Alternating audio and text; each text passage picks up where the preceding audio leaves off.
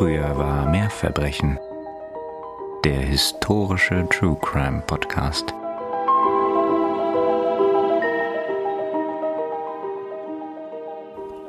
Schwungvoll hebt Oliver die Beine über die Reling und landet im sicheren Stand eines erfahrenen Seemannes auf dem Deck des dümpelnden fremden Schiffes.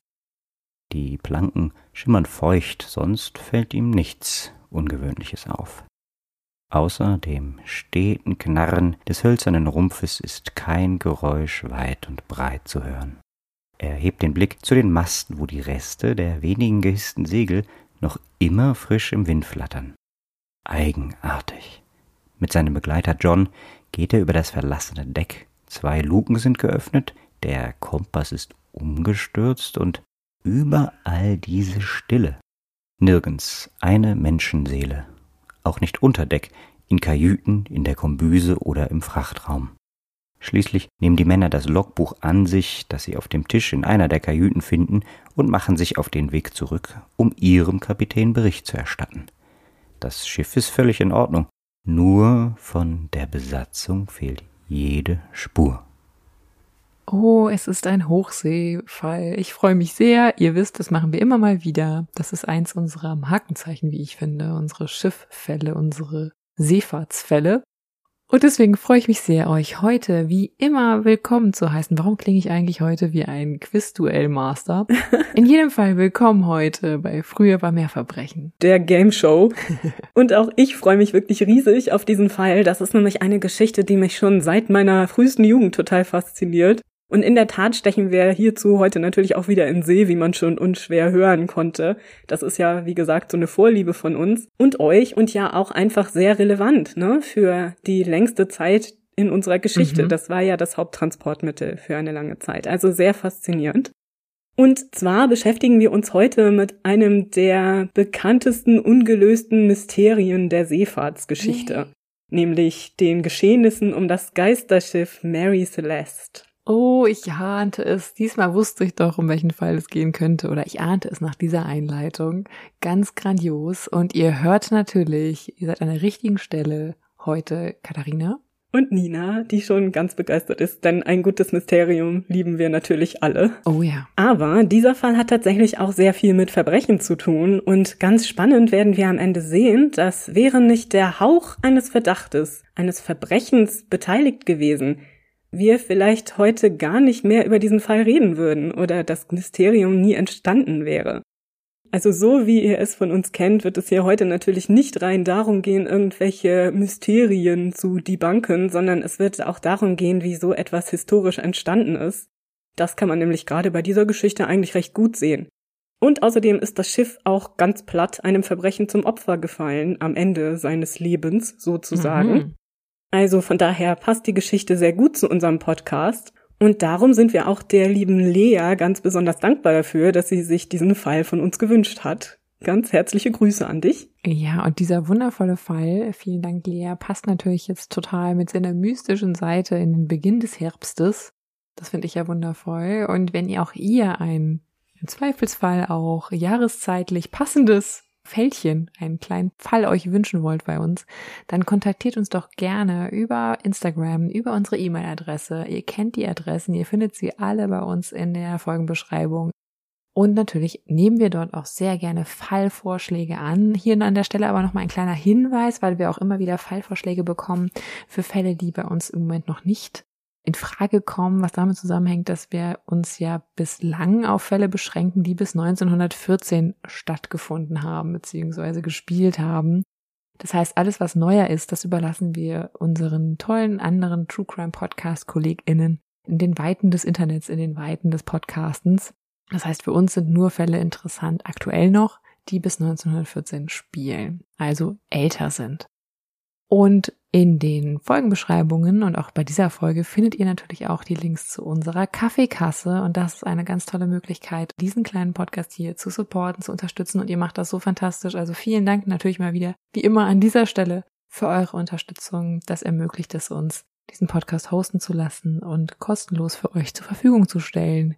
Nebenher, neben dem, was wir sonst eigentlich hauptberuflich machen, nämlich. Genau. Und wenn ihr ansonsten auch noch mit uns irgendwie verbunden sein wollt, dann empfehlen wir natürlich wie immer unser Buch. Da freuen Mhm. wir uns sehr. Und ihr könnt natürlich, haben wir jetzt auch schon mehrfach gesagt, am 30. September uns leibhaftig sehen in Brühl bei Köln. Dort sind wir nämlich auf einer Lesung mit unserem Buch und werden dort zur Verfügung stehen und ein bisschen was vorlesen, erzählen und hoffentlich einige von euch dann auch mal in Live treffen. Genau, darauf freuen wir uns schon riesig. Also wir sind so gespannt, das könnt ihr euch gar nicht Mhm. vorstellen. Wie Flitzeböglein, Bogen, ihr wisst, was wir meinen. Ja, genau. Ganz viele von euch kennen wir ja schon relativ gut durch Nachrichten, ne? Und das ist so spannend für uns, euch dann auch mal persönlich zu treffen. Also, wer noch dazukommen möchte, wir sind begeistert, wenn ihr das tut. Oh ja, oh ja. Und ganz viel Liebe geht schon mal an alle raus, die uns jetzt schon geschrieben haben, dass sie da Mhm. sein werden. Boah, wir sind so gespannt, dann auch mal Gesichter bei euch hinter den ganzen Accounts zu sehen, mit denen wir so viel Kontakt haben. Ja, ganz genau.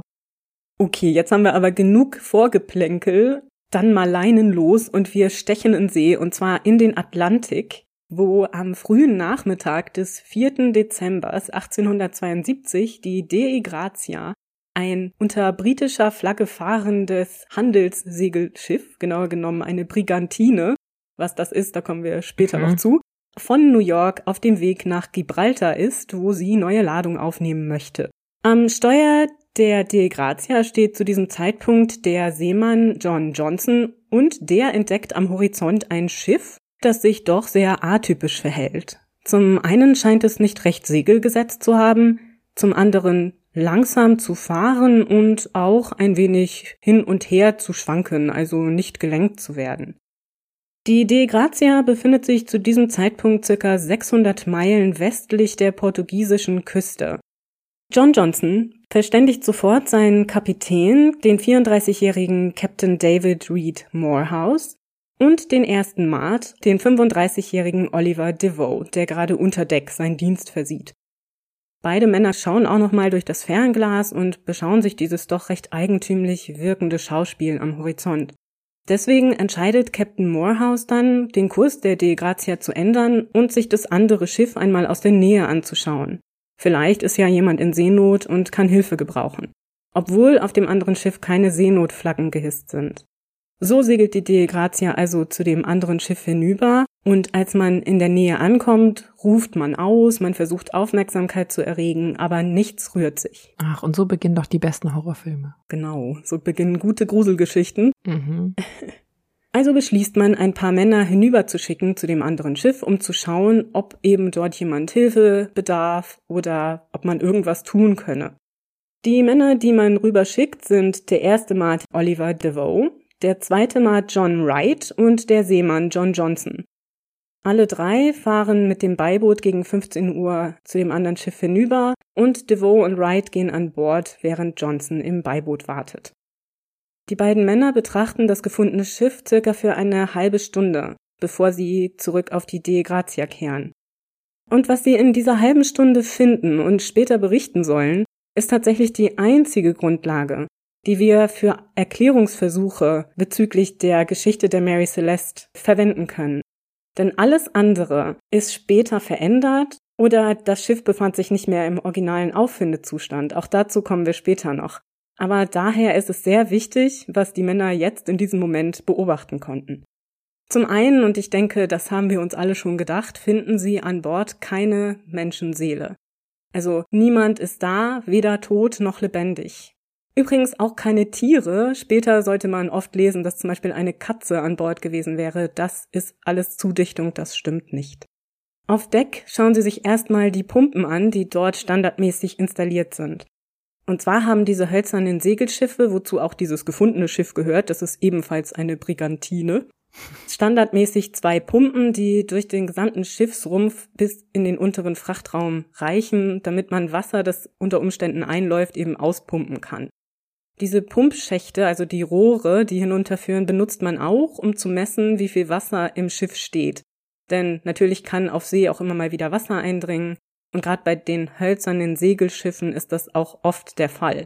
Dafür benutzt man eine Messstange aus Eisen, die man mit Asche oder ähnlichen Substanzen Mhm. bestreicht und dann in dieses Pumpenrohr einführt, um zu schauen, bis zu welchem Stand diese Asche abgewaschen wird. Also ähnlich wie ihr den Ölstand im Auto Ja, kontrolliert. ich zum wollte gerade sagen, genau.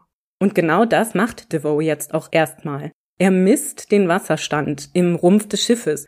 Der beträgt zu diesem Zeitpunkt gut einen Meter. Das ist laut der Aussage der Seeleute, die sich später tätigen sollten, keinesfalls viel für so ein Segelschiff. Tatsächlich, eine etwas spaßige Anekdote, hat wohl die De Grazia während ihrer Reise wesentlich mehr Wasser aufgenommen, als dieses verlassene Segelschiff zu diesem Zeitpunkt aufwies. Die Segel des Schiffes sind größtenteils eingeholt und gesichert. Das bedeutet, sie sind also intentionell nicht gehisst gewesen zu diesem Zeitpunkt, als die Mannschaft aus irgendeinem Grund das Schiff verlassen haben muss. Nur die Focksegel und zwei Segel am Vordermast waren gehisst und sind nun zerrissen. Das heißt, es flattern also nur noch Teile des Segels im Wind. Das bedeutet, dass sie dann eben einfach zerstört wurden durch die Naturgewalten. Außerdem hängen Seile von der Seite des Schiffes, also Seile der Takelage, die wohl auch durch die See über Bord getrieben worden waren, über Bord gebracht worden waren. Also alles wirkt so ein bisschen unaufgeräumt, aber die Segel sind zum größten Teil nicht gehisst gewesen. Das auch etwas, das man immer wieder anders liest. Auch auf dem Deck befinden sich drei Luken, also Eingänge in das Innere des Schiffes, die mit Lukendeckeln gesichert sind, die man im Ganzen herunternehmen und dann daneben aufs Deck legen kann, um eben dann, was auch immer man möchte, zu tun. Von diesen drei Luken sind zwei geöffnet. Das heißt, zwei Lukendeckel liegen neben den Luken. Das ist zum einen die Luke in einen kleinen Laderaum im hinteren Teil des Schiffes und im vorderen Teil des Schiffes eine der zwei Luken in den Laderaum. Allerdings nicht die Hauptladeluke, die ist noch fest verschlossen. Die Lukendeckel wirken auch intentionell abgenommen, also die sind so neben die Luke gelegt, wie man es tun würde, wenn man sie abnimmt und ablegt. Mhm. Ein Rettungsboot finden die Männer an Bord des Schiffes nicht. Was sie aber finden, ist ein Teil der Reling, die herausgenommen worden war. Das konnte man machen. Das heißt, man nimmt die Reling raus, sodass eine Lücke entsteht, durch die man ein Boot zum Beispiel zu Wasser lassen kann oder eben auch beladen kann und ähnliches. Das ist wahrscheinlich gemacht worden, als man das Boot zu Wasser ließ, so zumindest die Vermutung der Seeleute später. Im Inneren des Schiffes finden die beiden Männer alle Kajüten und Schlafstätten sehr ordentlich und aufgeräumt vor. Das Einzige, was ihnen auffällt, ist, dass Wasser in den Räumen steht und in der Kapitänskajüte vor allem ist auch wirklich alles durchnässt. Also auch die Bettstatt und die Kleidung, die da noch liegt und so ist alles durchnässt. Das mhm. wundert sie aber nicht so sehr, denn die Deckenluke, also das Dachfenster quasi auf der Kapitänskajüte steht offen. Das heißt, es ist also wahrscheinlich Regen und Seewasser durch diese Dachluke in die Kajüte gelangt und hat so alles durchnässt. Devaux fällt auf, dass wahrscheinlich ein Kind und eine Frau an Bord gewesen sein müssen. Das entnimmt er den Kleidungsstücken, die er in der Kapitänskajüte vorfindet. Und er sagt später auch, dass das Bett nicht gemacht gewesen sei und er hätte auch den Abdruck eines Kindes darin gesehen. Mhm. Später würde er das nochmal etwas relativieren und sagen, na ja, es habe eben ausgesehen, als habe da jemand geschlafen und man hätte es dann eben nicht danach gemacht. Außerdem ist in der Kapitänskajüte auch noch ein Harmonium, und das ist so etwas wie ein kleines Klavier, das aber unbeschädigt ist, also noch voll funktionsfähig. Vielleicht nochmal kurze Nachfrage. Aus popkulturellen Quellen ist mir zu Ohren gekommen, dass Frauen an Bord eines Segelschiffes, damals zumindest im Aberglauben der Seefahrt, Unglück bedeuteten oder brächten oder bringen sollten. Wird das hier schon kommentiert in dem Punkt? Nee, also es war tatsächlich so, dass Frauen von Kapitänen meistens ihre Männer relativ häufig begleiteten auf Seereisen. Es gab schon diesen Aberglauben, aber trotzdem ist das recht häufig passiert. Wir haben das ja auch schon in Folge 20 zum Beispiel gehört, ne? im Zuge der Morde auf der Herbert Fuller, wer da noch mal reinhören möchte. Also das ist schon relativ verbreitet gewesen und hat tatsächlich hier auch zu keiner Zeit eine Rolle gespielt in den seriösen Betrachtungen des Falles. Okay, aber das heißt, hier wird ganz klar davon ausgegangen, dass es sich um die Familie, also die Frau und das Kind des Kapitäns handelte. Genau, ja. Dazu werden wir später auch noch mehr hören. Wir finden das Schiff ja sozusagen gerade erst vor und jetzt ist man sich auch noch gar nicht so sicher, was man da überhaupt für ein Schiff vor sich hat. Mhm. Die Kombüse findet er sehr aufgeräumt vor. Das heißt, alle Utensilien und Nahrungsmittel sind sicher verstaut, so wie es sich gehört auf einem ordentlich mhm. geführten Schiff.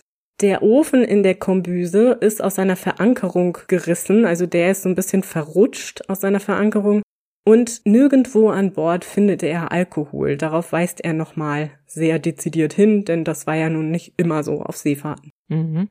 Was DeVoe vor allem auffällt, ist, dass die Kleidungsstücke der Seeleute, des Kapitäns und der Frau und des Kindes zurückgelassen wurden, also viele Kleidungsstücke, sowie Kinderspielzeug, es steht da auch noch eine Nähmaschine und solcherlei Dinge. Und vor allem auffällig scheint ihm, dass das Ölzeug der Seeleute, also die Ölzeugstiefel, und vor allem auch ihre Pfeifen noch an Bord gefunden werden. Mhm. Er sagt aus, dass die Seeleute unter gar keinen Umständen ihre Pfeifen zurücklassen würden, wenn sie nicht in Panik das Schiff verlassen hätten. Also für DeVoe ist klar, es muss irgendetwas passiert sein, das eine Panik ausgelöst hat und man hat freiwillig so schnell wie möglich das Schiff verlassen. Was auch fehlt, ist das Chronometer, also die Schiffsuhr, der Sextant das Navigationsbuch und die Schiffspapiere. Also Dinge, die man mitnehmen würde im Zweifelsfall, wenn man das Schiff verlässt? Als Kapitän oder als Steuermann? Ja, genau. Also Dinge, mit denen man navigieren kann und Unterlagen, die dann eben belegen können, dass man Eigentümer ist und so weiter. Mhm. Die beiden Männer kontrollieren auch die Ladung des Schiffes, zumindest auf Sicht, und diese scheint nicht beschädigt zu sein. In der Kajüte des ersten Marts des Schiffes finden sie dann schließlich auch das Logbuch. Ach, das wurde nicht mitgenommen. Nee, ganz genau, das wurde zurückgelassen. Und der letzte Eintrag in diesem Logbuch ist vom 24. November. Also wir haben jetzt den 4. Dezember, mhm. 24. November, letzter Eintrag im Logbuch. Zu diesem Zeitpunkt befand sich das Schiff, das jetzt klar die Mary Celeste ist, wie es ja dem Logbuch zu entnehmen mhm. ist, südlich der Azoren also westlich der portugiesischen Küste.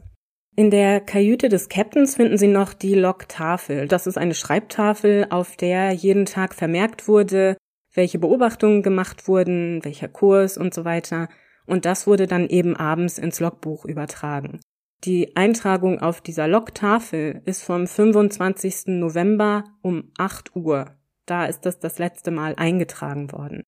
Und zwar befand man sich da mit östlichem Kurs nördlich der Azoreninsel Santa Maria. Die ist angeblich nur ein paar Meilen weg, also in Sichtweite zu diesem Zeitpunkt, laut der Logtafel. Soweit, so gut und tatsächlich auch so unklar. DeVoe, Wright und Johnson kehren nun zurück zur De Grazia und Captain Morehouse macht erstmal eine Notiz in seinem eigenen Logbuch, dass man die Mary Celeste treibend 600 Meilen vor der portugiesischen Küste gefunden hat, ohne Besatzung. Und nun ist die große Frage, was zu tun ist. Dieses Schiff ist sehr viel Geld wert, das werden wir später nochmal hören. Das ist der Besatzung der De Grazia auch klar. Man könnte nun dieses Schiff mitnehmen und bei einer offiziellen Stelle abliefern, in diesem Fall am besten in Gibraltar, damit man einen Finderlohn bekommt. Mhm. Das war so gängige Praxis, denn tatsächlich waren solche Geisterschiffe, also Schiffe, die ohne Besatzung treibend irgendwo in den Weltmeeren gefunden wurden, gar nicht selten.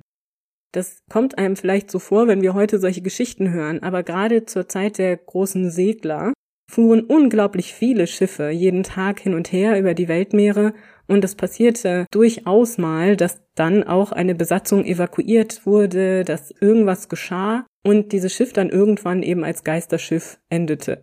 Und wer so ein Schiff zurückbrachte, konnte einen Finderlohn dafür bekommen. Dazu entschließt sich jetzt auch die Besatzung der De Grazia. Tatsächlich kein ganz einfaches Unterfangen.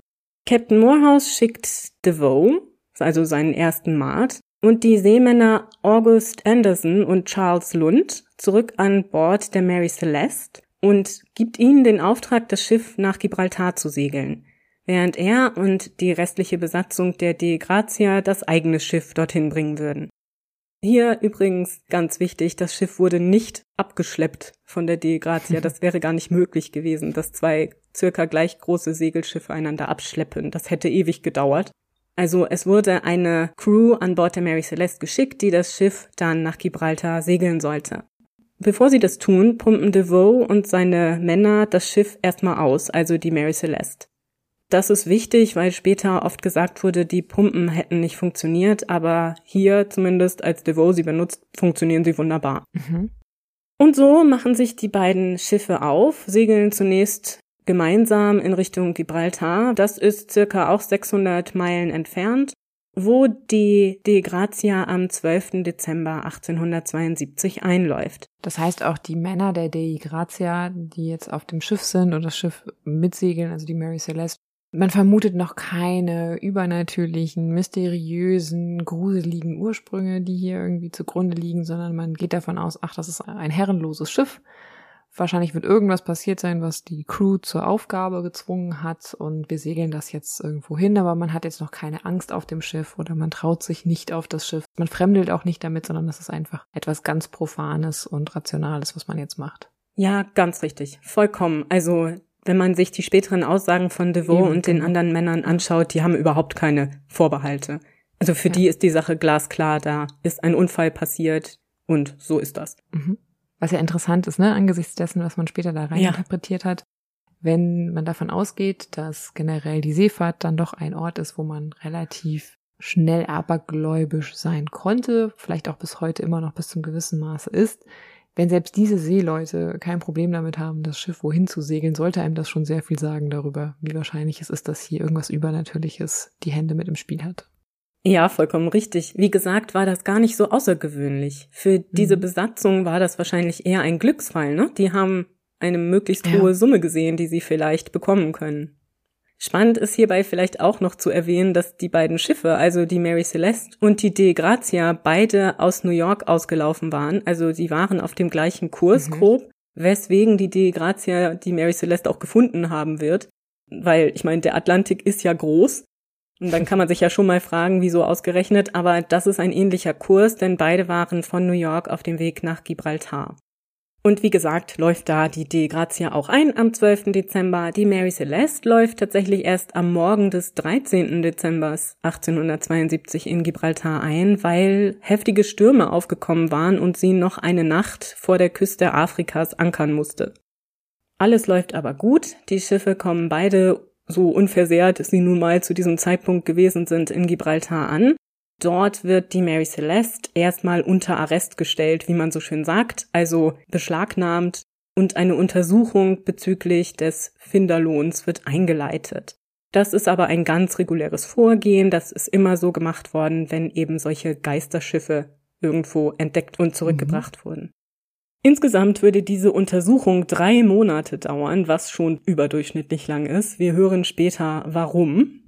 Es ist ja auch klar, dass auf der Mary Celeste irgendwas geschehen sein muss, was dazu geführt hatte, dass die gesamte Besatzung und die Passagiere sie verlassen haben und sie nun eben treibend gefunden wurde. Also irgendwas war ja vorgefallen. Und um eben auszuschließen, dass dabei irgendwas nicht so ganz mit rechten Dingen zugeht, muss man das erstmal untersuchen. Zumal ja auch die Besatzung bisher nicht wieder aufgetaucht war und das kann man leider schon mal sagen an dieser Stelle auch nie wieder auftauchen würde. Aber bevor wir uns jetzt näher mit dieser Untersuchung in Gibraltar auseinandersetzen, die unglaublich wichtig ist für diesen Fall und die spätere Mythenbildung, schauen wir erstmal, wer und was eigentlich dort verschwunden ist und schauen uns den Hintergrund des Schiffes und der Reise mal etwas genauer an. Das Schiff, um das es hier geht, hieß nicht immer Mary Celeste. Gebaut wurde es 1861 auf Spencer's Island in Nova Scotia, Kanada, wo sie tatsächlich als erstes Schiff der frisch gegründeten Werft von Joshua Davis im Mai 1861 vom Stapel lief und auf den Namen Amazon getauft wird. Registriert wird sie im nahegelegenen Parsborough und so segelt die Amazon von da an unter britischer Flagge mit dem Heimathafen Passborough. An dieser Stelle vielleicht nochmal wichtig, britische Flagge deswegen, weil es Kanada als unabhängigen Staat zu dieser Zeit noch nicht gibt. Hier ist es immer noch die britische Kolonie. Und jetzt vielleicht noch ganz kurz dazu, wie die Amazon und später eben auch die Mary Celeste eigentlich aussieht. Sie ist, wie gesagt, ein zweimastiges Holzsegelschiff eine sogenannte Brigantine. Das bedeutet, dass sie am vorderen Mast, also dem Fockmast, sogenannte Rahsegel hat. Das heißt, die sind eben quer zum Schiff gespannt. Mhm. Und am Großmast, also dem hinteren Mast, sogenannte Schratsegel, die in Längsrichtung gespannt sind. Also, wenn ihr wissen möchtet, wie so etwas aussieht, dann guckt gerne mal auf unseren Instagram-Kanal. Da findet ihr nämlich eine Abbildung der Amazon. Das Schiff ist 30 Meter lang, 7,5 Meter breit und 3,5 Meter hoch. Also der Rumpf ist 3,5 Meter tief.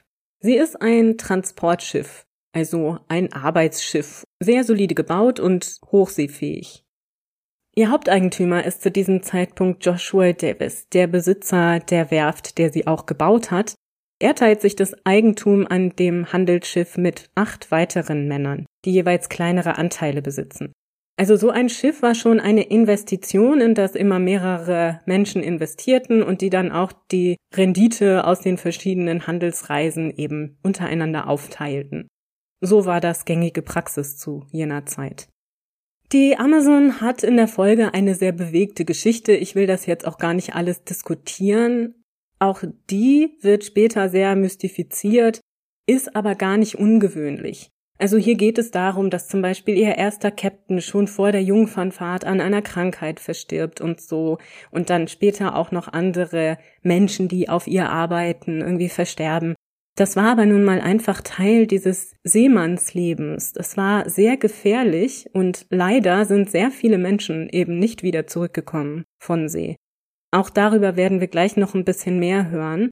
Aber deswegen ist die Geschichte der Amazon nicht irgendwie die eines verfluchten Schiffes, sondern eben leider einfach eines kleinen hölzernen Handelsschiffes im mittleren 19. Jahrhundert. Sie hat zahlreiche wechselnde Eigentümer und 1867 sogar einen Unfall, woraufhin Teile ihres Bugs repariert werden müssen.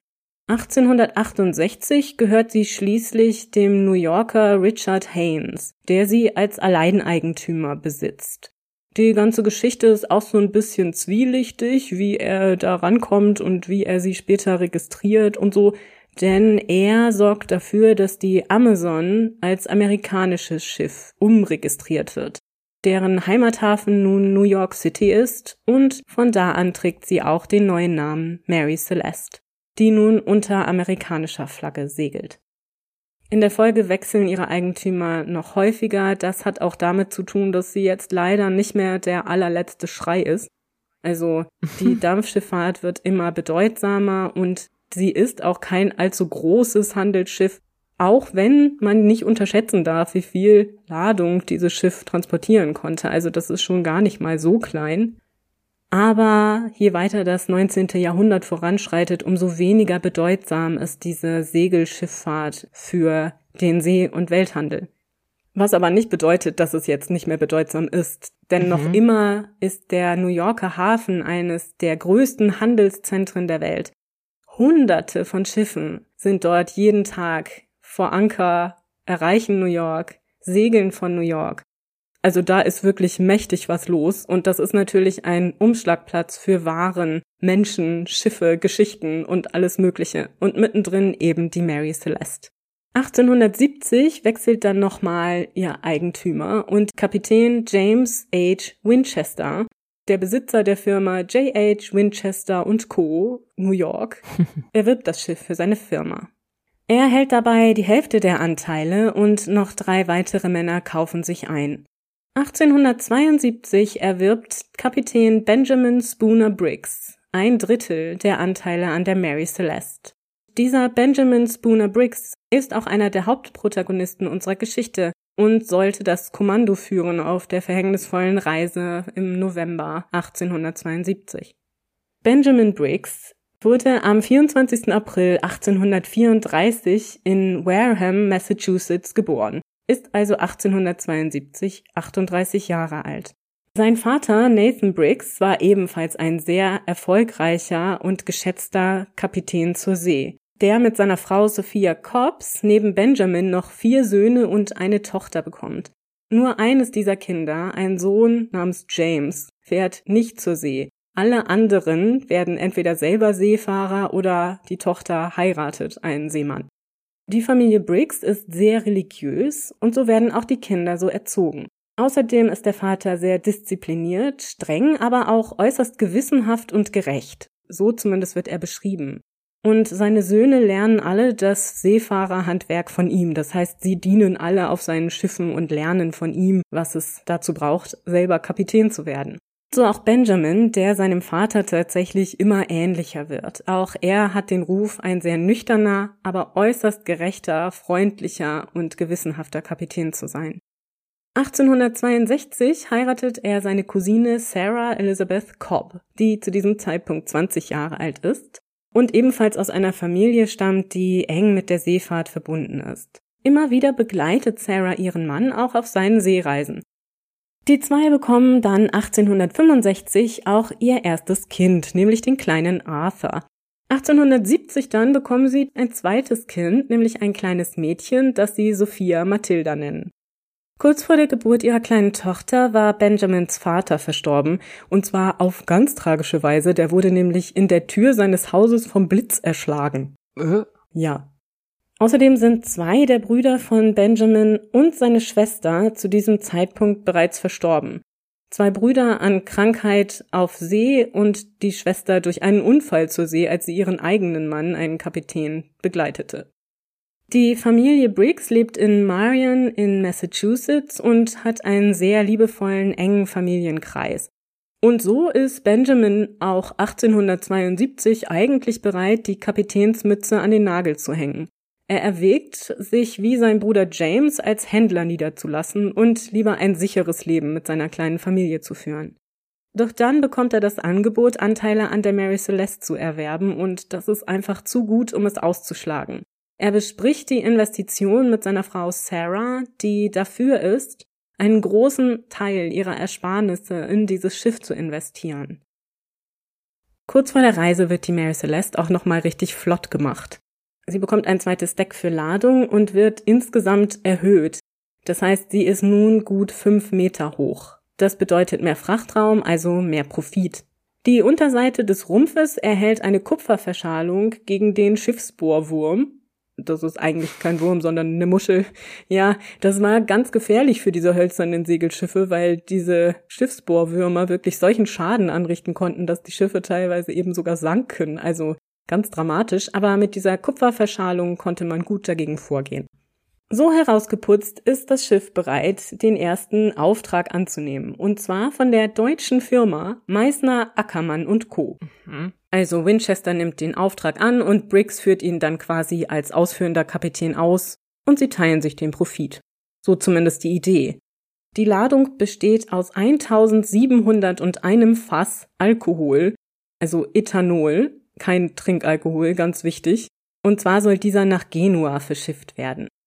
Der Wert der Ladung wird in den Papieren mit 6.522 Pfund angegeben. Das sind heute umgerechnet circa mhm. 700.000 Euro. Also kein ganz mhm. geringer Wert, diese Ladung. Und die Mary Celeste selber ist für die stolze Summe von 14.000 Pfund versichert. Das entspricht heute circa 1,5 Millionen Euro. Also insgesamt haben wir es hier mit fast zweieinhalb Millionen Euro Wert zu tun, die sich auf diese Seereise begeben. Am 19. Oktober 1872 trifft Briggs in New York ein und beginnt mit den Vorbereitungen für die Überfahrt nach Genua. Dabei wird er unterstützt durch eine wirklich handverlesene Mannschaft. Sein erster Maat, der 28-jährige Albert Richardson, ist mit Winchesters Nichte verheiratet. Mhm. Zudem ist er ein sehr erfahrener Seemann und schon oft unter Briggs und auch unter Winchester gesegelt. Also man kennt sich persönlich und schätzt auch die Erfahrung des jeweilig anderen sehr. Außerdem soll Albert Richardson einen sehr guten Charakter gehabt haben, ein äußerst umgänglicher Mensch gewesen sein und Briggs mochte ihn wohl auch als Person sehr. Der zweite Maat, der 25-jährige Andres Gilling, wahrscheinlich dänischer Herkunft, ist da schon etwas obskurer. Über ihn wissen wir nicht viel, aber auch er wurde von Briggs und seiner Familie sehr geschätzt. Das gleiche kann man schon jetzt für die ganze Besatzung sagen. Also man war höchst zufrieden mit dieser Auswahl. Dazu gehörte des Weiteren der Steward, der auch Koch war, der 23-jährige Edward William Heath, der aus New York stammt und frisch verheiratet ist. Und dann sind noch vier Seemänner mit von der Partie. Alle von Amrum, Föhr oder Westende, also Friesen. Zum einen sind das die Lorenzen-Brüder, der 29-jährige Volkert und der 25-jährige Boz, der 35-jährige Arjen Martens und der 23-jährige Gottlieb Gotschardt. Und auch diese Männer werden als sehr anständige, ruhige, erfahrene Seeleute beschrieben die auch in ihrer Heimat schon ein beträchtliches Vermögen angespart hatten, verheiratet waren, Kinder hatten und eigentlich auf diese Reise gingen, um eben zurückzukehren an die friesische Küste, wo sie dann eben entsprechend weiter ihr Leben leben wollten. Das ist wichtig, wenn man später die ganzen Vermutungen betrachtet, was dort an Bord geschehen sein könnte. Die Mannschaft ist insgesamt sehr mit Bedacht ausgewählt. Das hat bestimmt auch damit zu tun, dass Benjamin Briggs auf diese Reise wiederum seine Frau mitnehmen wollte. Und nicht nur sie, sondern auch ihre zweijährige Tochter Sophia. Ihr kleiner Sohn Arthur sollte bei der Großmutter verbleiben, weil er zur Schule gehen sollte und eben nicht so lange fehlen sollte. Und so sind es diese zehn Menschen, die an Bord sind, als die Mary Celeste am 5. November 1872 in Richtung Genua in See sticht. Sie muss nochmal vor Staten Island wegen starken Windes vor Anker gehen. Doch am 7. November geht die Reise dann endgültig los. An diesem Tag hat auch ein letztes Mal ein Hafenlotse Kontakt mit der Besatzung der Mary Celeste. Er nimmt noch einmal Briefe mit, die die Besatzungsmitglieder und Passagiere geschrieben haben und so haben wir eben auch noch einen Einblick darin, wie man sich so an Bord verstand. Alles sehr positiv bis zu diesem Zeitpunkt. Denn natürlich hat man bei der Überfahrt über den Atlantik zu jener Zeit keinerlei Kontakt mit dem Festland oder mit anderen Schiffen, es sei denn aus der Ferne, denn es gibt ja noch keinen Funk oder ähnliches, den man hätte benutzen können. Zumindest nicht an Bord von Schiffen. Ja, und dann findet die De Grazia am 4. Dezember die Mary Celeste verlassen, 600 Meilen vor der portugiesischen Küste im Meer treibend, und segelt sie nach Gibraltar, wo es nun zu Untersuchungen kommt. Diese Untersuchungen sind, wie gesagt, jetzt überhaupt nicht unerheblich dafür, dass die Geschichte so verklärt und mystifiziert wurde. Die Verhandlung und Untersuchung findet vor dem britischen Seegerichtshof in Gibraltar statt. Denn Gibraltar, wie wir alle wissen, ist britisches Hoheitsgebiet auch heute noch, auch wenn es da am südwestlichen Zipfelchen von Spanien sitzt. Ihr kennt ja alle die Straße von Gibraltar.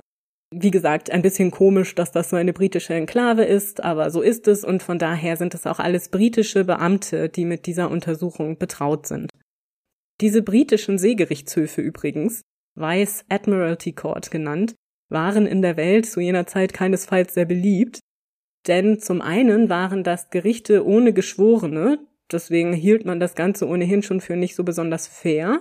Und dann waren die auch in all den britischen Kolonien untergebracht. Also damit sicherte sich Großbritannien auch so ein bisschen den Herrschaftsanspruch und den Einfluss eben über weite Teile der Welt, was nicht allen so gut schmeckte. Und vor allem amerikanische Menschen hatten damit so ihre Probleme. Den Vorsitz über die Untersuchung im Fall der Mary Celeste hat Richter James Cochran, der übrigens ebenfalls aus Nova Scotia in Kanada stammt. Die staatliche Seite der Untersuchung wird geleitet von Generalstaatsanwalt von Gibraltar, Frederick Solly Flood. Dieser Herr, also Herr Solly Flood, ist wirklich ein unglaublich interessanter Charakter. Und ich möchte sagen, vielleicht der zentrale Punkt in der Mythenbildung bezüglich der Mary Celeste. In England geboren und aufgewachsen, war Sully Flood sehr gute Verhältnisse gewöhnt. Also man schrieb später über ihn, er sei mit einem goldenen Löffel im Mund geboren worden. Er hielt sich selbst für ungemein wichtig und gab sehr viel auf seine eigene Meinung und seinen Intellekt, den andere allerdings als ein bisschen weniger auffällig beschrieben, wenn ich das mal so sagen darf. Er soll aber sehr arrogant gewesen sein und wie gesagt sehr selbstbewusst. Also die Zeitzeugen sind da tatsächlich mit ihrem Urteil nicht sehr gnädig, muss man sagen. Es ist schon ein bisschen lustig. Also zum Beispiel war in seinem Nachruf zu lesen, sein Hauptverdienst sei es gewesen, in Gibraltar Gesetze zu erlassen, die kein Mensch verstanden hat. Aber wie gesagt, hat dieser Herr den Drang, sich sehr in den Mittelpunkt zu stellen und wahrscheinlich hat es auch damit zu tun, dass man ihn nach Gibraltar versetzte. Vielleicht so ein bisschen, um ihn aus dem Weg zu bekommen, weil er nicht so der allerbeliebteste war, so in London an und für sich. Sully Flood ist 1872 bereits 71 Jahre alt. Das heißt, er ist also schon nicht mehr der Allerjüngste und möchte sich vielleicht jetzt in dieser Untersuchung bezüglich der Mary Celeste nochmal so richtig beweisen. Die Anhörungen beginnen am 18. Dezember 1872. Zunächst werden Oliver DeVoe und die anderen Seeleute, die an Bord der Mary Celeste gewesen waren, verhört und sagen aus eben diese Dinge, die ich vorhin schon berichtet hatte. Also diese erste Aussage dieser Seeleute ist im Grunde das, was wir als Tatsachen annehmen können. Während dieser ersten Anhörung aber wächst in Solly Flood ein Verdacht. Er ist jetzt der Ansicht, dass es bei dem Verschwinden der Mannschaft der Mary Celeste nicht mit rechten Dingen zugegangen sein kann. Er vermutet Mord, Meuterei, Totschlag und sieht überall Blut im wahrsten Sinne des Wortes, denn nun ordnet er eine offizielle Untersuchung des Schiffes an, weil er nicht bereit ist, die Geschichte der Mannschaft der De Grazia zu glauben, so wie sie ihm erzählt wird. So ergeht am 23. Dezember die Anordnung, das Schiff zu untersuchen, was auch durch zahlreiche Offizielle, darunter einen Taucher, durchgeführt wird. Dabei werden am Bug der Mary Celeste lange Schnitte dokumentiert. Also im Holz des Buges sind quasi mhm. Risse. Außerdem findet man unter dem Bett in der Kapitänskajüte ein Schwert in einer Scheide. Als man es aus der Scheide zieht, meint Solly Flood daran, Spuren von Blut erkennen zu können, die jemand versucht habe wegzuwischen. Außerdem finden sie auch in den Räumen noch Gegenstände, von denen sie ganz fasziniert sind, dass diese nicht umgefallen waren, als die Mary Celeste ohne Mannschaft unterwegs war, wie zum Beispiel eine kleine Fiole mit Öl für die Nähmaschine. Aber an dieser Stelle muss man wirklich nochmal ganz deutlich sagen, die Mary Celeste wurde tagelang von einer neuen Mannschaft Richtung Gibraltar gesegelt. Und die wird sicherlich nicht tatenlos rumgesessen haben. Die haben da schon ja, Ordnung eben. gemacht. Deswegen kann man eben auch diese Untersuchungsergebnisse nicht als Grundlage späterer Interpretationen nehmen. Denn die Situation wurde ja schon verändert durch die Mannschaft der De Grazia. Ja, eben, wir haben jetzt hier keinen ungestörten Tatort, ne, sondern alles andere. Ja. Tatsächlich wird das Schiff nochmal am 7. Januar 1873 untersucht. Dabei soll man ganz gezielt nach Spuren von Gewalt suchen. Und jetzt meint man an der Reling der Mary Celeste einen Schnitt wie von einer Axt erkennen zu können und darum herum Blutspuren an Deck. Und so ist Solly Flood relativ überzeugt, dass es hier einen Mord gegeben hatte und die gesamte Crew abgeschlachtet worden war. Um das belegen zu können, gibt er diese Blutproben, in Anführungsstrichen, an einen Chemiker, der nun schauen soll, ob es sich dabei eben auch um Blut handelt. Solly Flood ist sich da aber recht sicher. Am 23. Dezember übrigens, bevor es zu dieser zweiten Untersuchung kam, verlässt die De Grazia bereits Gibraltar und segelt nach Genua weiter, um ihre Ladung abzuliefern. Denn man darf ja nicht vergessen, dieses Schiff lag jetzt auch für Ewigkeiten da im Hafen vor Anker und hatte ja einen Auftrag zu erfüllen. Das heißt, das kostete jeder Tag pures Geld. Es ist total verständlich, dass die weitergesegelt sind.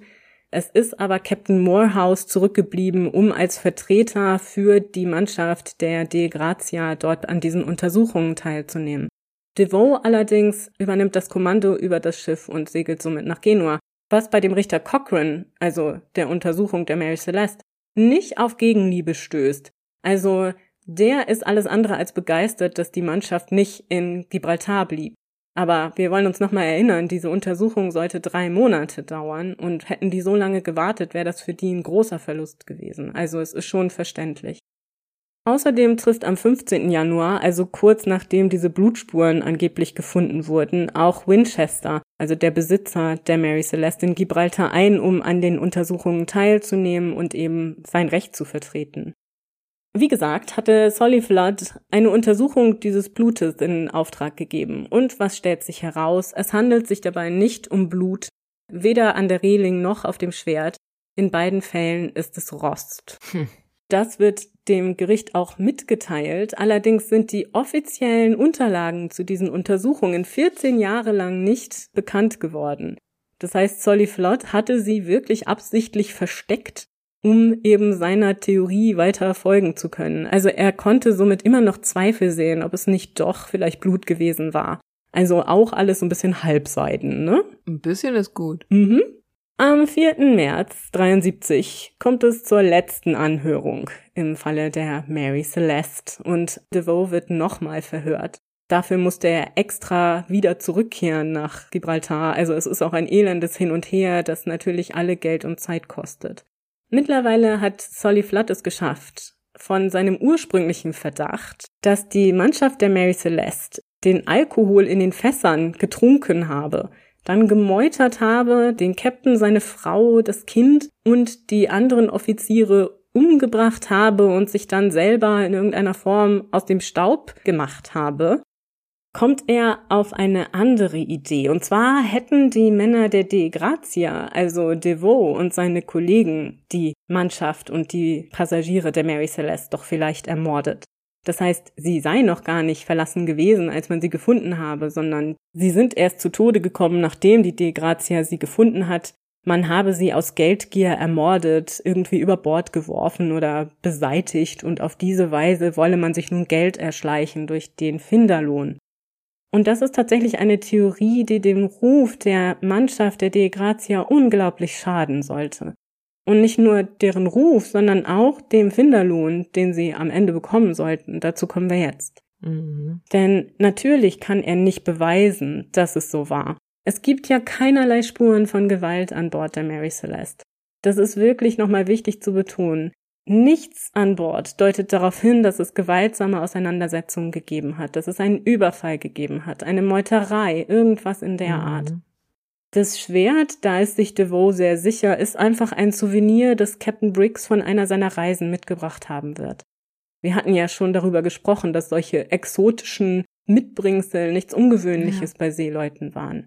Und er machte sich darüber tatsächlich gar keine Sorgen und wusste übrigens auch von vornherein, dass es Rost war, was er da sah, aber das ist ein anderes Thema. Mhm. Ja, und so können sie natürlich auch keines Verbrechens schuldig gesprochen werden oder angeklagt werden. Somit wird die Mary Celeste also endlich freigegeben und kann am 7. März nach Genua weitersegeln mit einer neuen Mannschaft, die Winchester nach Gibraltar kommen lässt. Am 14. März wird der Besatzung der De Grazia der Finderlohn zugesprochen. Insgesamt 1700 Pfund, heute umgerechnet gut 20.000 Euro. Und das muss man ja nochmal durch acht teilen. Das ist nicht nur insgesamt sehr wenig, wenn man bedenkt, wie gefährlich die Bergung der Mary Celeste auch für die Besatzung der De Grazia war. Ne? Die mussten die ja mhm. mit wirklich winzigen Mannschaften bis nach Gibraltar segeln, sondern es ist auch nur halb so viel, wie eigentlich üblich war in solchen Fällen. Zudem war auch noch der Ruf der Männer für immer geschädigt, weil die Geschichte natürlich sofort Schlagzeilen macht. Und damit passt die Geschichte, wie gesagt, besonders gut in unseren Podcast. Denn wie so oft sind es die Spekulationen um die verbrecherischen Vorgänge, die besonders mhm. das Interesse der Menschen wecken. Ne? Es ist ja gerne die Geschichte, die etwas ausgeschmückt wird, die die Zeitungsverkäufe nach oben treibt. So ja. auch hier. Bereits im Zuge des Verfahrens und der Spekulationen von Solly Flood über das blutige Verbrechen an Bord der Mary Celeste beginnen die Zeitungen in England, in Amerika und auch weit darüber hinaus die Geschehnisse zu diskutieren. Natürlich, wie wir es aus dem 19. Jahrhundert gewohnt sind, mehr oder weniger wahrheitsgemäß und mehr oder weniger ausgeschmückt. Die Menschen wünschen sich natürlich eine Lösung für dieses Verschwinden der Mannschaft, das sie natürlich auch beschäftigt und menschliche Urängste irgendwie auch bedient. Ne? Also man fragt sich ja mhm. schon, was da passiert sein könnte. Ja, vor allen Dingen in vielen der Szenarien wären sie ja trotzdem irgendwo dann aufgetaucht. Also es meldet sich ja offenbar niemand, der sagt, hey, übrigens, ich war der Kapitän oder ich war der Maat oder ich war an Bord. Ja, genau. Aber trotzdem muss man sagen, dass ohne Floods merkwürdigen Verdacht, der nicht unbedingt auf der Hand liegt, mhm. der Fall wahrscheinlich nie so viel Aufmerksamkeit erregt hätte in den Zeitungen und diversen Artikeln, literarischen mhm. Aufarbeitungen und so. Das ist wirklich ein wichtiger Faktor. Es hat also ganz direkt mit der Person dieses Generalstaatsanwaltes zu tun, was ja schon spannend an sich ist. Denn wie gesagt, gab es ja viele verlassene Schiffe. Es ist auch öfter passiert, dass Mannschaften verschwunden sind. Das war nicht das erste Mal. Und die Mary Celeste Geschichte ist ja wirklich bis heute eine sehr bekannte. Also ich denke, die meisten von euch werden wahrscheinlich Ja. auch schon davon gehört haben. Oder den Film Ghost Ship gesehen haben, wo, glaube ich, der Vorfall zitiert wird. Genau, und dieser Mythos hat sich ja erst nach und nach gebildet, ne? Also diese ganzen Geschichten, die dann später dazukommen. Das sehen wir schon in den 80er Jahren des 19. Jahrhunderts auftauchen. In den Zeitungen unter anderem der Sun in London. Ja, dass zum Beispiel das Essen noch warm auf dem Tisch gestanden habe, im Ofen habe ein Feuerchen gelodert und so. Das ist natürlich alles nicht wahr, habt ihr ja gehört, aber schon Ende des 19. Jahrhunderts so berichtet worden und später eben immer weiter abgeschrieben und irgendwann war es sehr schwierig herauszufinden, was Wahrheit war und was Mythos. Diese Prominenz führt dazu, dass es schließlich auch die ersten fiktionalen Werke über das Thema gibt. Und das bedeutsamste für die Mythenbildung wiederum ist dabei wahrscheinlich die Kurzgeschichte J. Habakkuk Jeffsons Bericht, die im Januar 1884 im britischen Cornhill Magazine erscheint. Die Geschichte ist anonym verfasst und angeblich der Bericht eines Überlebenden der Geschehnisse auf der Mary Celeste. In dieser Geschichte heißt das Schiff auch nicht Mary Celeste, sondern Marie Celeste und wird auch in der Folge immer wieder so benutzt, auch in seriösen Artikeln. Also die Namensverwirrung beginnt eigentlich mit dieser fiktionalen Geschichte. Auch heute hört man das noch ganz oft, dass Menschen von der Marie Celeste reden, aber es ist Mary Celeste. Auch andere Fakten in der Geschichte sind eben einfach komplett falsch, wie zum Beispiel Orte, Daten und Personen. Insgesamt eben ein fiktionales Werk, das zudem auch noch leider äußerst rassistisch ist. Ich werde jetzt auch den Inhalt hier nicht genau wiedergeben, aber er greift im Grunde die Mordtheorie auf und sucht die Schuld bei schwarzen Besatzungsmitgliedern. Also insgesamt keine schöne Geschichte. Der Verfasser dieser Geschichte ist tatsächlich kein geringerer als Arthur Conan Doyle, der ja 1887 bekanntlich den ersten Sherlock Holmes Roman Die Studie in Scharlachrot veröffentlichen sollte. Wahrscheinlich war Conan Doyle auch selber nachher nicht mehr so besonders stolz auf diese Geschichte um die Marie Celeste, eben auch wegen der rassistischen Inhalte. Er hatte das Ganze auch klar fiktional gesehen, aber leider wurde es von vielen Menschen als bare Münze genommen und eben später dann auch in Artikeln und Zeitungsberichten als Quelle herangezogen, was natürlich, wie ihr euch vorstellen könnt, nicht immer unbedingt zu guten Ergebnissen führte. Mhm. Es war zu der Zeit eben einfach auch wirklich schwer zu unterscheiden, was Fakten waren und was sich die Zeitungen eben irgendwo auch ausgedacht haben oder die Magazine. Das ist insgesamt schwierig, aber in so einem Fall wie bei dieser Kurzgeschichte ganz besonders ärgerlich, wenn das dann nachher in so einen Mythos mit eingeht. Und so verändert sich die Geschichte der Mary Celeste und dessen, was ihrer Mannschaft und den Passagieren passiert ist, über die Jahrzehnte immer weiter und die obskursten Geschichten kommen dabei raus. Das, was wir heute gehört haben, ist tatsächlich das, was wir direkt den Aussagen entnehmen können, die die Menschen gemacht haben, die vor Ort waren. Mhm.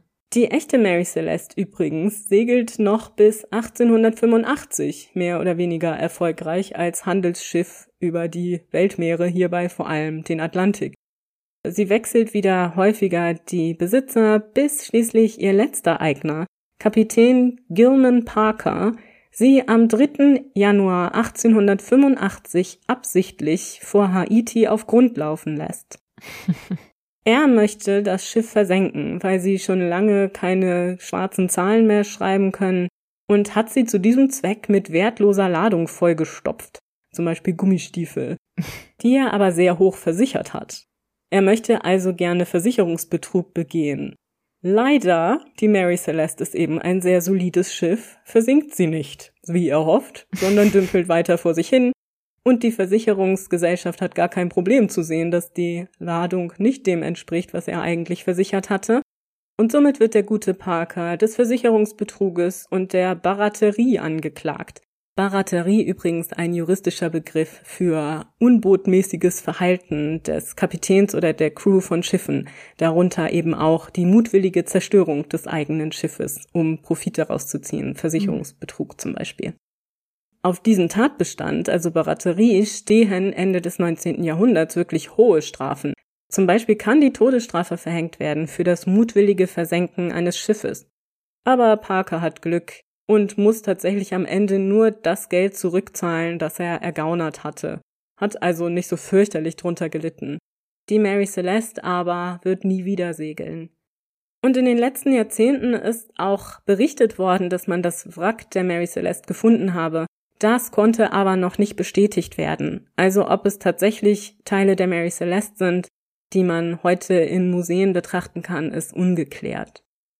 Und so endet die Geschichte dieses wirklich wunderschönen Segelschiffes, das übrigens auf gar keinen Fall verflucht war, aber nicht die Mystifizierung der Geschichte. 150 Jahre nachdem sie im Atlantik treibend gefunden wurde, ist noch immer nicht klar, was wirklich mit den Menschen an Bord passiert ist. Also ich denke, wir können ausschließen, dass Seeungeheuer oder Aliens dabei eine Rolle spielten. Aber es gibt ja durchaus ein paar Theorien, die man besprechen kann.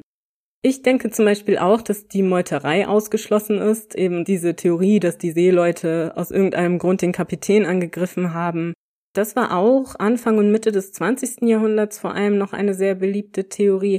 Wir hatten ja gehört, dass die vier Seeleute an Bord alle Friesen waren. Mhm. Man hatte eben Vorbehalte gegen diese Menschen und dachte nun, die hätten wahrscheinlich den Kapitän und den Rest der Besatzung getötet, wären dann mit dem Beiboot getürmt, um sich selbst zu bereichern.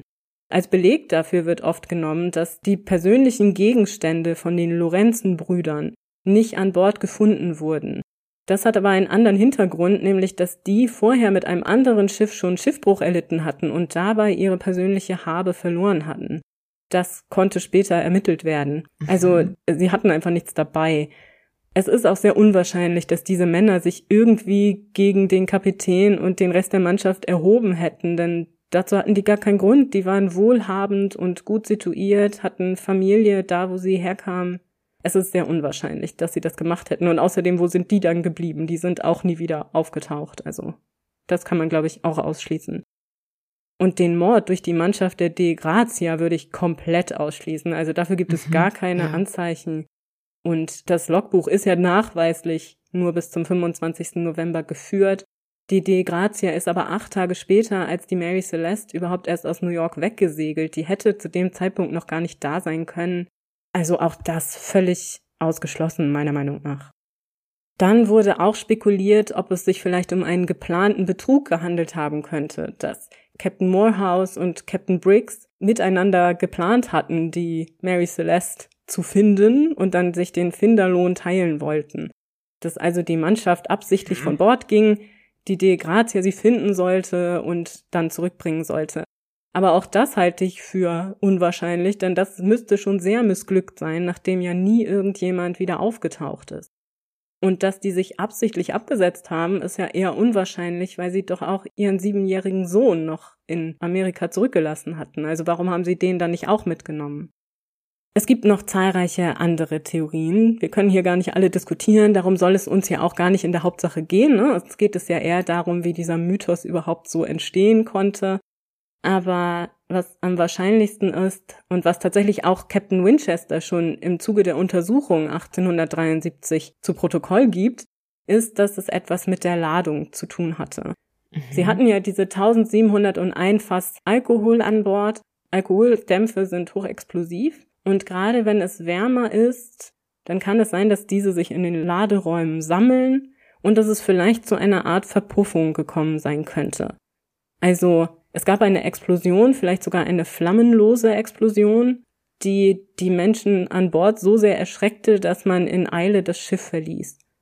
Ob das so ist, wissen wir nicht. Wir wissen auch nicht, ob man vorhatte, zurückzukehren. Es ist möglich, dass eins der Seile, die an der Seite des Schiffes hinunterhängen, ursprünglich zum Befestigen des Beibootes benutzt wurde, das Beiboot irgendwie abgerissen wurde und man deswegen nicht zurückkehren konnte. Aber im Grunde werden hm. wir es nie wissen. Also, wenn ihr Interesse habt, ich verlinke euch ganz viel unter dieser Folge. Da könnt ihr noch viel detailliertere Diskussionen zu diesen Theorien hören. Denn das ist ja, wie gesagt, vielleicht gar nicht so sehr unser Fokus heute. Aber am Ende des Tages wird dieser Fall tatsächlich nie geklärt.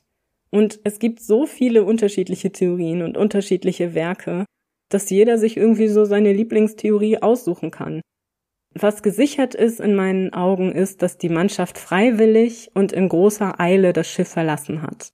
Warum ist wirklich schwer zu sagen. Hm.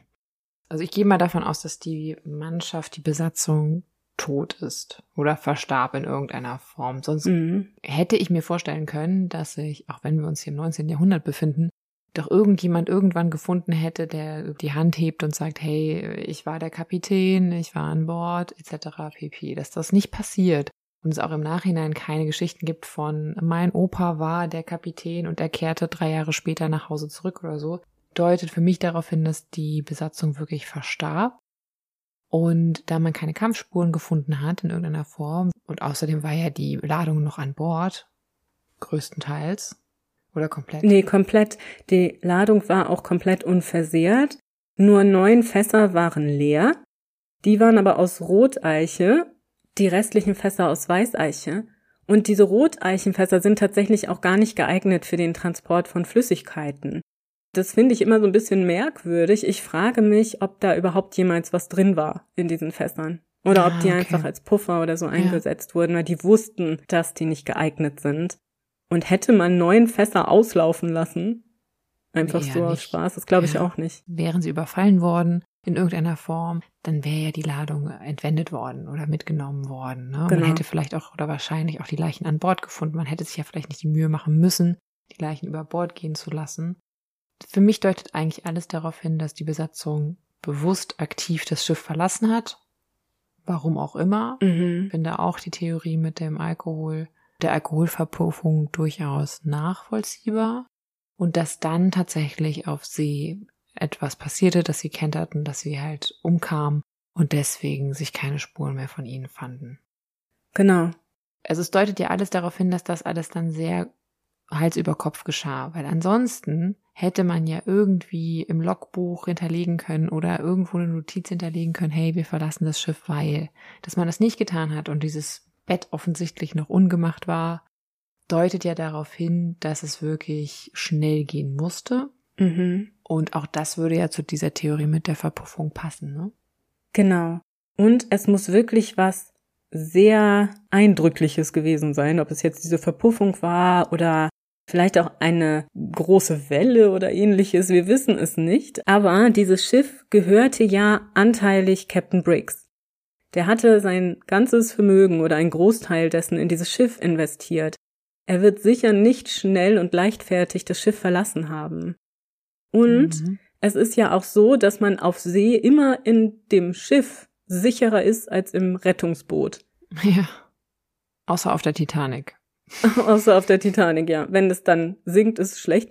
Aber offensichtlich ist die Mary Celeste ja nicht gesunken. Die Theorie gibt es übrigens auch, ne, dass vielleicht die Pumpen nicht funktioniert haben und sie dachten, sie sinkt, weil so viel Wasser im Rumpf stand und dass sie deswegen das Schiff verlassen haben. Aber das halte ich wirklich für nicht sehr wahrscheinlich, weil die würden wirklich warten, bis sie sehr arg unter Wasser sind, bevor sie das Rettungsboot benutzen, wenn es das wäre. Denn man ist immer sicherer auf dem Schiff. Und später hat ja DeVoe die Pumpen benutzt. Es hat ja funktioniert. Insofern ist auch das eigentlich nicht so wahrscheinlich. Auch wenn ihm schon auffiel, dass diese Teststange, dieser Teststab, der lag mhm. neben den Pumpen auf Deck. Also der war nicht weggeräumt. Das heißt, man hatte wohl noch kurz vor Verlassen des Schiffes den Wasserstand geprüft.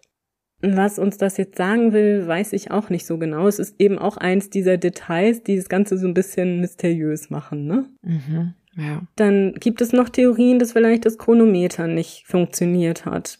Weil im Zuge einer Dokumentation tatsächlich rausgefunden werden konnte, dass wohl die Angaben, die im Logbuch stehen, was das Wetter angeht und dann eben die Kursbestimmung, nicht übereinstimmen, so dass die Mary Celeste vielleicht nicht auf Kurs war. Jetzt wundere ich mich da aber immer, weil die sagen ja, sie war nördlich von Santa Maria, also ja, Sichtweite. Eben. Und dann ist es für mich eigentlich unwahrscheinlich, dass es daran liegt, dass sie dann verschwunden sind, weil sie aus Versehen. Und das waren ja erfahrene Seeleute, das waren jetzt ja keine komplett fachfremden Leute, die plötzlich auf so einem Schiff sich wiederfinden mitten im Atlantik, sondern das waren Leute, die das seit Jahrzehnten gemacht haben. Mhm. Die hätten durchaus wahrscheinlich die Insel gesehen und erkannt und gedacht, okay, da ist eine Insel. Beziehungsweise, also ist es eher unwahrscheinlich. Also es könnte natürlich sein, dass vielleicht bestimmte Wetterbedingungen das Ganze ein bisschen negativ beeinflusst haben, das wissen wir jetzt nicht. Ist nicht auch diese Theorie mit dem Seebeben und sowas alles? Mhm, genau. Ne? Aber das ist heutzutage ja nicht mehr wirklich in der Form nachvollziehbar. Vielleicht, wenn sich das mit dem Frack bestätigt, könnte man ja heute noch versuchen, etwas zu untersuchen, was natürlich schwierig ist, wenn das Ganze schon jetzt seit über einem Jahrhundert unter Wasser liegt. Mhm. Also von daher, ich glaube, wir werden es nie erfahren, was passiert ist. Ich glaube aber, dass diese von mir eben geschilderte Theorie die schlüssigste darstellt, zumindest in meinen Augen. Ja, genau, das denke ich auch.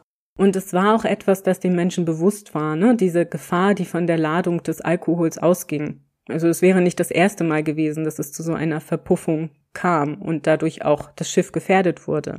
Und Briggs war auch absoluter Teetotaler. Er hatte also ohnehin wegen seines religiösen Hintergrundes und ja seiner eher disziplinierten Art etwas gegen mhm. Alkohol und auch so Vorbehalte gegen die Ladung. Ne? Also er war da schon etwas skeptisch.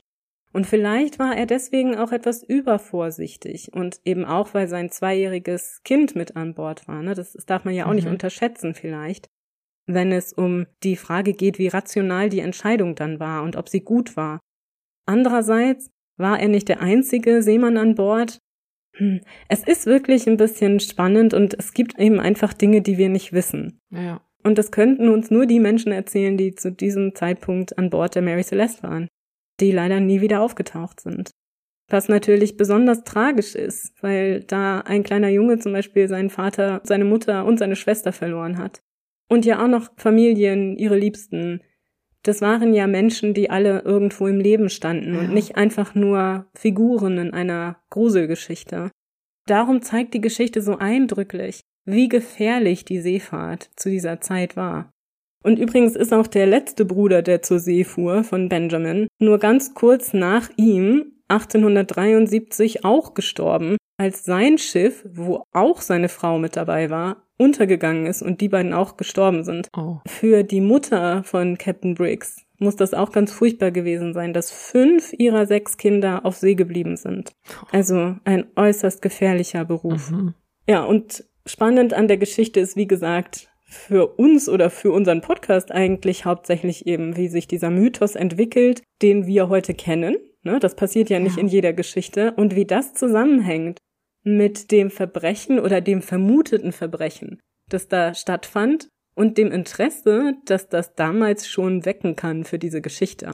Auch wenn das später nicht mehr immer im Zentrum stand. Ne? Also es war ja nicht immer diese Mordtheorie, die diskutiert wurde, aber das war es, was initial das Ganze von einem regulären Geisterschiff zum größten Mysterium der Seefahrtsgeschichte katapultiert hat. Und alles im Grunde, weil Herr Sullyflood sich nochmal richtig beweisen wollte und für den intelligentesten Mann im Raum hielt. Ganz spannend, ne? Wie manchmal so historische mhm. ja. Zufälle und menschliche Begegnungen dann zu sowas führen und ja, die Mary Celeste und die Geschichte um sie ist im Grunde auch so ein Fall.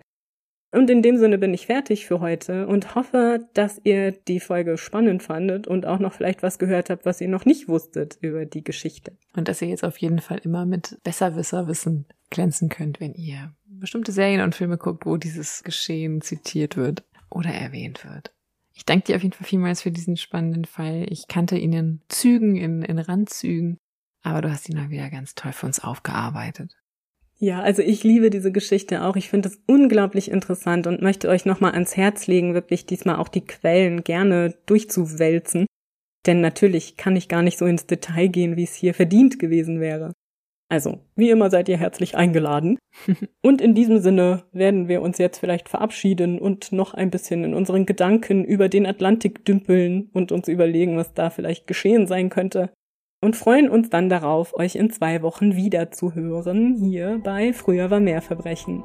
Eurem historischen True Crime Podcast.